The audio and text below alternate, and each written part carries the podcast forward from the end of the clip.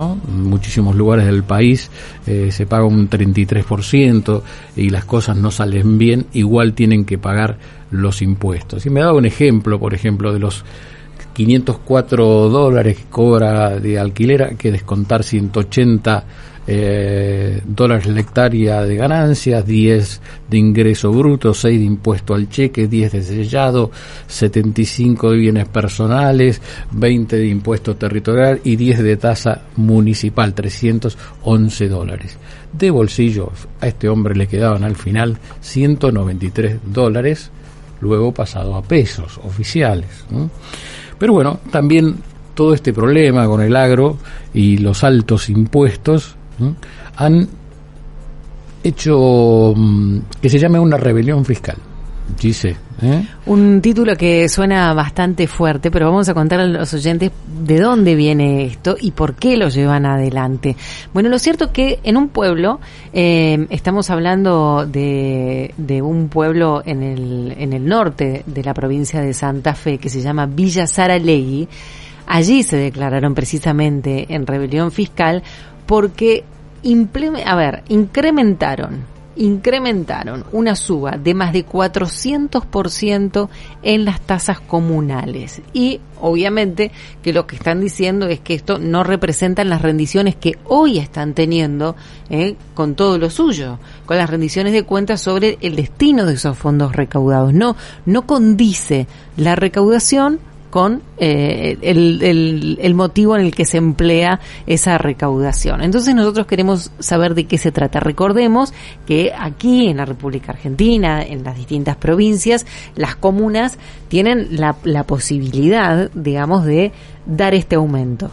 ¿Eh? de, de, pedir este aumento al contribuyente, no de darlo, de pedirlo al contribuyente. Y el contribuyente, si eso fue votado y si eso fue sancionado en las distintas eh, legislaturas, eso va adelante. En las distintas municipalidades, eso va adelante. Bueno, la sociedad rural se solidarizó ¿eh? con estos productores de Villa Saraley, como está diciendo Gisela, a través de un comunicado. Una vez más, padece la sin razón del accionar del presidente comunal de dicha localidad, Walter Solá, que ha incrementado la tasa comunal para el periodo 23 con un 430%, dice aquí en el informe. Vamos a conversar con alguien que nos cuente qué es lo que está pasando y de qué se trata esta rebelión fiscal. Yo soy medio rebelde y la rebelión fiscal eh, a mí me va bien. Me encanta ese eh, anuncio. Está en línea el vicepresidente de la Sociedad Rural de Santa Fe, Ricardo Argenti. Muy buenas tardes, Ricardo Santiago y Gisela lo saludan aquí en Millennium. ¿Cómo está? ¿Qué tal? Buenas tardes, Santiago y Gisela. Mucho gusto de escucharlos. Eh, los escucho.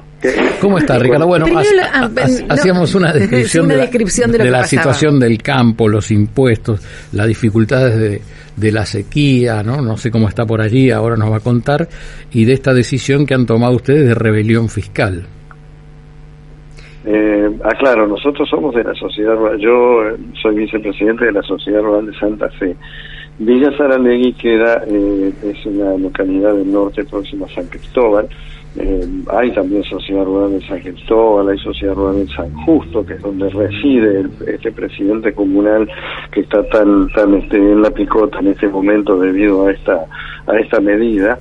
Eh, es decir, somos un montón de sociedades rurales que estamos este, emitiendo comunicados frente a este aparente atropello de este hombre que no se verdaderamente es desopinante no se comprende cómo puede haber llegado a establecer un, un, este, un incremento como este.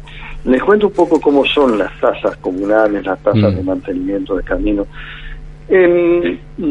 cuando yo era más joven, hace unos cuantos años, todas estas tasas eran tasas retributivas de servicios, es decir, eh, era una tasa que se cobraba por un servicio que se brindaba tasas de mantenimiento de caminos, tasas de canalización, así como la tasa de alumbrado, barrido y limpieza que existe en la, ciudad de Buenos Aires, ¿no? O sea, tasas que debieran eh, debieran ser la contraprestación a un servicio prestado. De a poco se han ido desnaturalizando y convirtiendo prácticamente en impuestos pero impuestos que eh, se preste o no se preste el servicio, independientemente de que se las pueda cuestionar por la no prestación del servicio, es un disparate que una tasa se incremente en un 430% en un año, como ha pasado con esta tasa. Estas tasas comunales normalmente se fijan en, las distintas este, localidades y comunas de nuestra provincia en litros de gasoil. ¿Para qué se fijan en litros de gasoil? Porque como el gasoil actualiza su valor permanentemente, entonces siempre se incrementa el valor monetario de la tasa. Lo que es una locura es incrementar los litros de gasoil una vez que se fijó la tasa en litros de gasoil. Esta tasa aparentemente hace unos hace hace un par de años estaba en 2 litros de gasoil y ahora está en 8 litros de gasoil. O sea, se incrementó cuatro veces el valor en, la cantidad de litros, amén de los incrementos que eh, viene sufriendo el litro de gasoil. O sea que es verdaderamente exorbitante e inexplicable el, aumento. Con el agravante que este hombre, según las denuncias de los, este, productores de la zona de Villa Sanalegui, hace aproximadamente 10 años que no presenta ni balance ni rendición de cuentas de su, mm. de su comuna.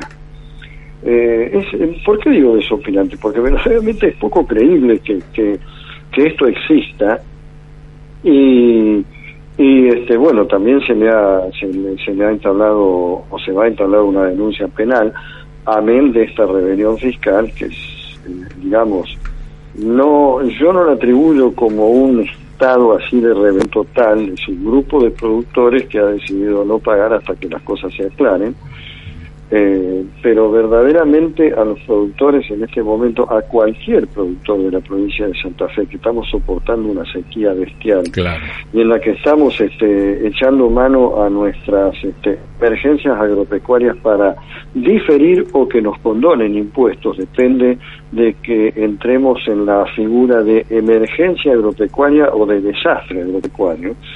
Yo les aseguro que la zona donde está este productor debe estar más cerca del desastre agropecuario que implica la condonación de tributos y no la prórroga de esos tributos. Eh, con lo cual eh, está apagando un incendio con que no sé en este muchacho. Yo no sé verdaderamente eh, qué, qué clase de empatía tiene con su gente. También sorprende que el propio gobierno de la provincia de Santa Fe en este momento no haya tomado medidas por cuanto tiene mecanismos de control. Si se habla que este presidente comunal hace 10 años que no eh, presenta cuentas, es porque no presenta los balances, porque la remisión de cuentas de una comuna se, se traduce a través de un, de un balance aprobado por la propia Comisión de Control de la Comuna, o sea, hay toda una normativa vigente para esta presentación. Eh, es, muy poca la información que por ahora tenemos. yo creo, yo creo que esto va a traer, obviamente, va a traer consecuencias este, muy serias para para esta persona que aparentemente está tomando la, justicia por mano propia y está eh, actuando despóticamente con, con gente que tiene que estar más castigada incluso que otras zonas de la provincia. Seguro. Eh, Ricardo Argenti, estamos hablando con el vicepresidente de la Sociedad Rural de Santa Fe. Nosotros venimos tratando el tema de la sequía desde hace mucho tiempo, estamos tratando de tocar las distintas aristas para poder comprender todo lo que significa la sequía y, días atrás estuvimos, eh, tomamos contactos con distinta información que tenía que ver cómo repercute también esto en el tema de la compra y la venta de, los campos. Eh, con la situación que están pasando. Esto, esto que se ve frenado en un montón de, lugares, no por la sequía, sino por la situación económica, bueno, también está afectando esto en, en áreas donde lo están padeciendo mucho. Hay un parate en el sistema inmobiliario. Sí, seguramente que sí.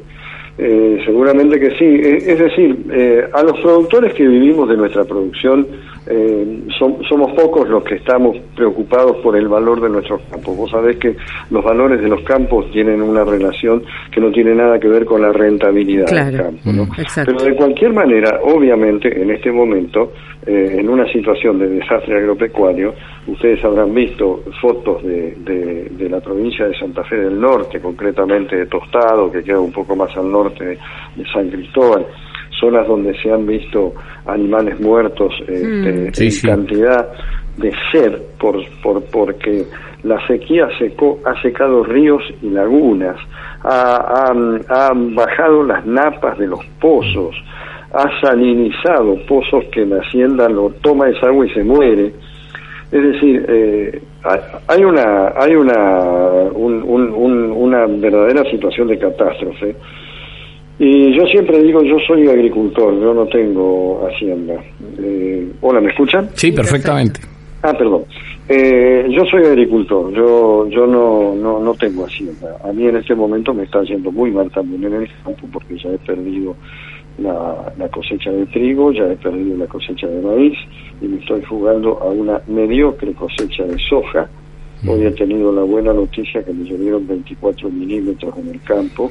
En otra época una lluvia de 24 milímetros era moneda corriente estamos este, verdaderamente con elevado riesgo de perder totalmente la cosecha de soja, o al menos esperamos poder recuperar una cosecha del orden del 50% de lo que tenemos si, si empieza a llover. Pero ver secarse una planta de trigo, de maíz o de soja no es lo mismo que ver morir hacienda de sed en un campo sin tener la posibilidad de arrimarle agua. ¿no? Eso es Tremendo. verdaderamente patético. Eh, nosotros estamos tratando de transmitir esto a la población porque eh, como primera medida es, eh, es, es muy choqueante, muy amargante. Y la consecuencia, la consecuencia de la pérdida que vamos a tener los agricultores, de la pérdida que van a tener los ganaderos, porque no solamente la hacienda que se muere, sino que la hacienda que queda viva ha perdido peso corporal, ha perdido desarrollo, o sea, se van a perder kilos, se van a perder un montón de divisas para, la- para el país que en el mes de mayo, junio de, de- de este año que empezó, se van a empezar a ver verdaderas consecuencias nefastas porque no va a haber no va a haber este no va a haber evolución en los campos no va a haber eh, no va a haber eh, eh, digamos rebalse hacia las ciudades nosotros que desde la- nuestra sociedad rural de Santa Fe tenemos un grupo, una mesa de entidades productivas donde está la Cámara de la Construcción, la Cámara de la Industria. Cuando pasan estas cosas los industriales y los constructores nos empiezan a decir qué manda vamos a pasar, porque el campo es el que vuelca mucho Claro. dinero en, en- en producción, en industria, somos fierreros de alma. Cuando cuando eh, cuando sale una cosechadora nueva tratamos de llegarle para para para tener para optimizar nuestro rendimiento. Eh, vivimos permanentemente invirtiendo en el campo y también eh, toda la gente de campo que invierte, por ejemplo, en departamentos, en las ciudades, en nuestro caso de Santa Fe, de Rosario, para que sus hijos vayan a estudiar y todo. Todas esas cuestiones este año van a tener un impacto muy negativo. Y por cierto, también un impacto negativo todo lo que sea comercialización de campos que ustedes que ustedes hacían mención, ¿no? Es decir, es un efecto cascada del que va, va a venir una cascada muy Claro. pobre de agua, Sí, la verdad lo había dicho perfectamente a, mm, Ricardo y sobre todo también para la economía argentina. ¿Mm? Usted nos habló de, los pueblos, nos habló de las ciudades, de cómo se comporta la gente de campo, pero para la economía, usted que forma parte de la sociedad rural de Santa Fe, eh, ¿sabe si hay algún tipo de diálogo con el gobierno para declarar una emergencia, por lo menos para una baja de impuestos? Sí, hay una emergencia que nosotros tenemos una ley de emergencia, lo que pasa es que la ley de emergencia actual de la provincia de Santa Fe es absolutamente obsoleta. Estamos tratando de, de modificar la ley de emergencia. Hay tratativas, hay un despacho de diputados que va a ser modificado, eh, hay toda una toda una conversación. Pero el problema del gobierno, eh, el problema del gobierno, el problema de nuestros gobernantes y de nuestros legisladores, que son muy lentos, eh, son muy, hay, una burocracia que es verdaderamente aplastante. Ustedes imagínense que en este momento nuestra ley de emergencia vigente dice que si que si a mí me declaran en desastre agropecuario, me condonan el impuesto inmobiliario de mi campo. La incidencia del impuesto inmobiliario de mi campo en los costos que yo voy a tener Claro. este año es absolutamente ridícula. Concretamente, hoy serían para mí el equivalente a cuatro tanques de gasoil. Cuatro tanques de mi camioneta, no hablemos de, no hablemos de lo que tengo que pagar de implantación, de tractor, no hablemos de, no hablemos de herbicidas, de fertilizantes y de todo lo que invertí en las cosechas que perdí, que perdí, que se secaron, que hoy son pasto seco en el campo. Y no soy de los que peores están porque todavía tengo el recurso de la soja, aclaro. Perdónenme que sea eh, autorreferencial. No, no, es muy importante, Ricardo, porque usted lo vive. Entonces, imagínense un productor ganadero del norte de la provincia de Santa Fe que ve que se le mueren sus vacas de sed, lo preocupado que puede llegar a estar por pagar el impuesto inmobiliario de su campo en este momento.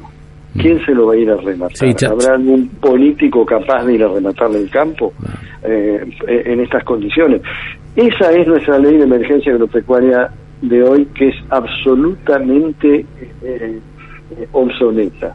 Estamos queriendo, estamos tratando de hablar de seguros multirriesgo, por ejemplo, que cubran estas emergencias, que obviamente tienen que tener a todos los productores adentro aportando ese seguro, tiene que hacer el Estado su seguro también, tienen que tenemos que hablar con las grandes compañías de seguro de la Argentina y esto es un trámite que nos está llevando cerca de 10 años mm. para cambiarlo.